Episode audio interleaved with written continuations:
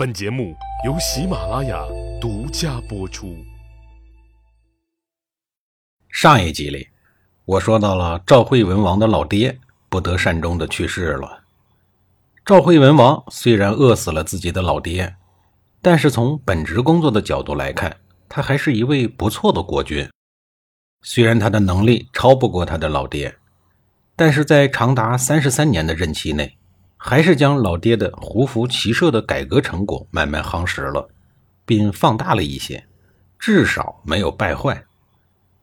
在整个任期内，赵国的政治也算清明，武力方面虽然搞不定强悍的秦国，但碾压其他的国家还是问题不大。而且他还是一个比较善于发现和使用人才的人。前面因为迫不得已的原因。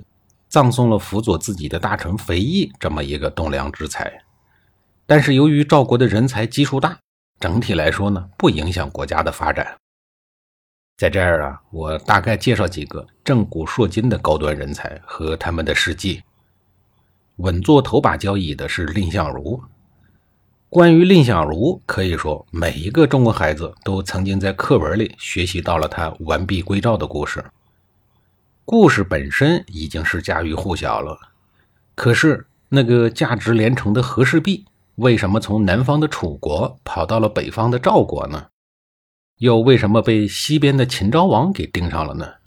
这个细节课文里没有交代。早在公元前七五零年左右，楚国有一个叫卞和的雕琢玉的高手，他在金山里也不怎么着，得到了一块稀世珍宝璞玉。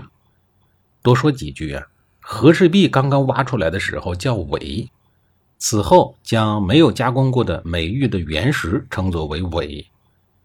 伪这个字儿就是珍奇贵重的意思。卞和就想着，这么珍贵的石头，我怎么能享用呢？得把它献给楚厉王。没想到不识货的楚厉王看过以后勃然大怒，说：“你一个山野村夫，竟然敢拿一块破石头来糊弄我！”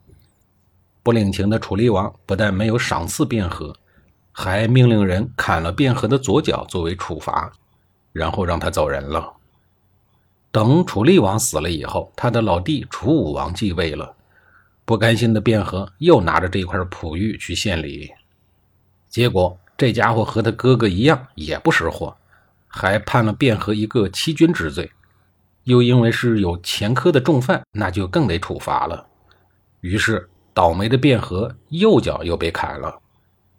从此以后，倒霉蛋卞和每天抱着那块璞玉，一直在山脚下哭，眼泪哭干了以后还继续哭，哭的眼睛里直流血。就这么着，卞和同志一直哭到了楚文王继位。楚文王就很好奇，派人问他为啥呀？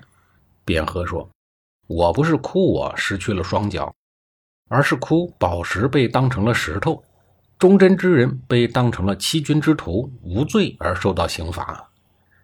楚文王一听，觉得这事儿可能还真有误会，于是命令人仔细的鉴定这一块璞玉。抛开来以后一看，嚯，果然是稀世之玉。随后命名为和氏璧。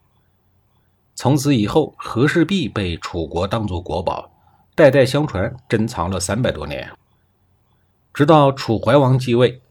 楚怀王手下的大将昭阳率军代表楚国灭了越国。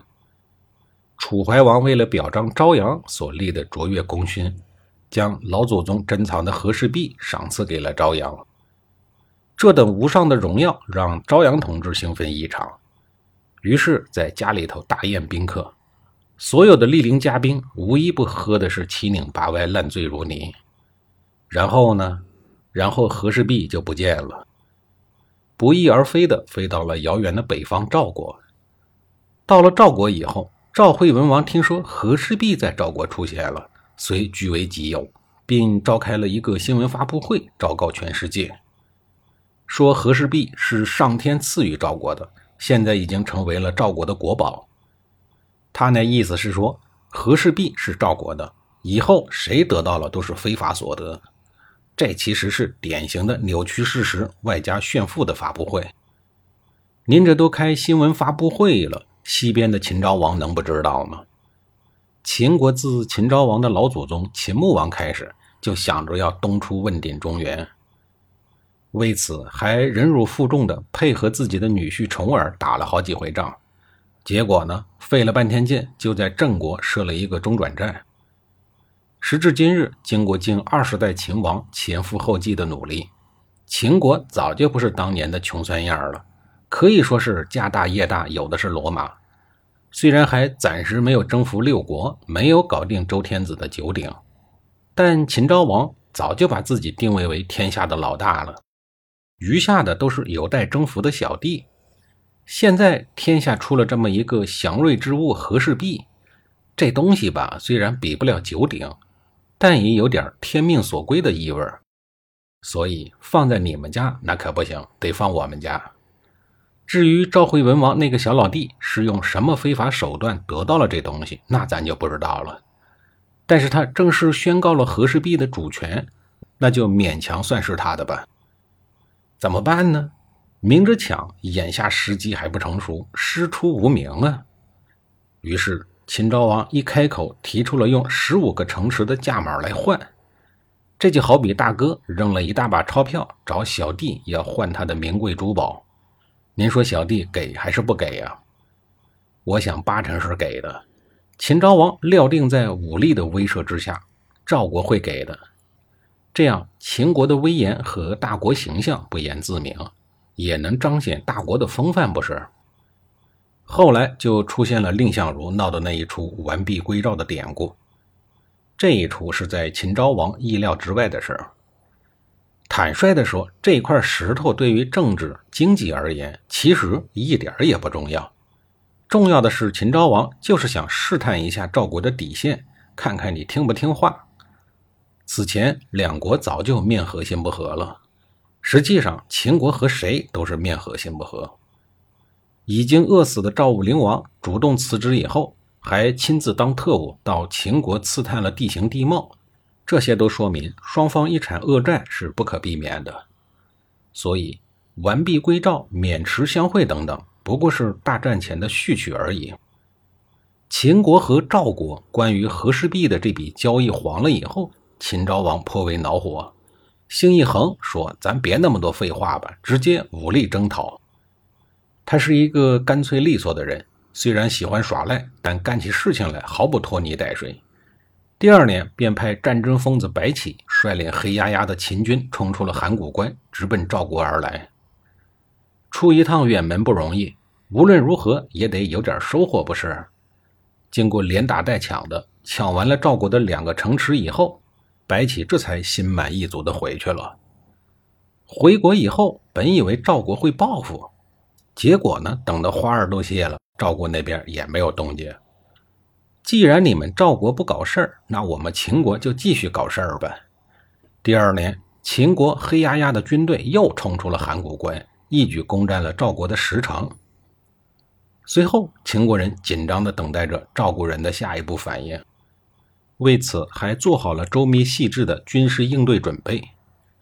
说来也奇怪，赵国都挨了两次打了，赵惠文王似乎还是没有动静。一副打不还手、骂不还口的样子，也看不出要报复的样子，搞得秦国人白白紧张了一阵子，军事准备工作也都白做了。等秦昭王以为赵国人是一个软蛋以后，膨胀了、得意了、变本加厉了，决定向赵国发动更为猛烈的进攻。看他那架势，是要彻底灭了赵国。这回赵惠文王忍不住了，拼命的抵抗秦军。虽然这次赵国死了两万多士兵，但秦国的攻势也被遏制了，缩回到了关内。下一集里，我继续给您讲述不甘心的秦国怎么继续对付赵国的事儿。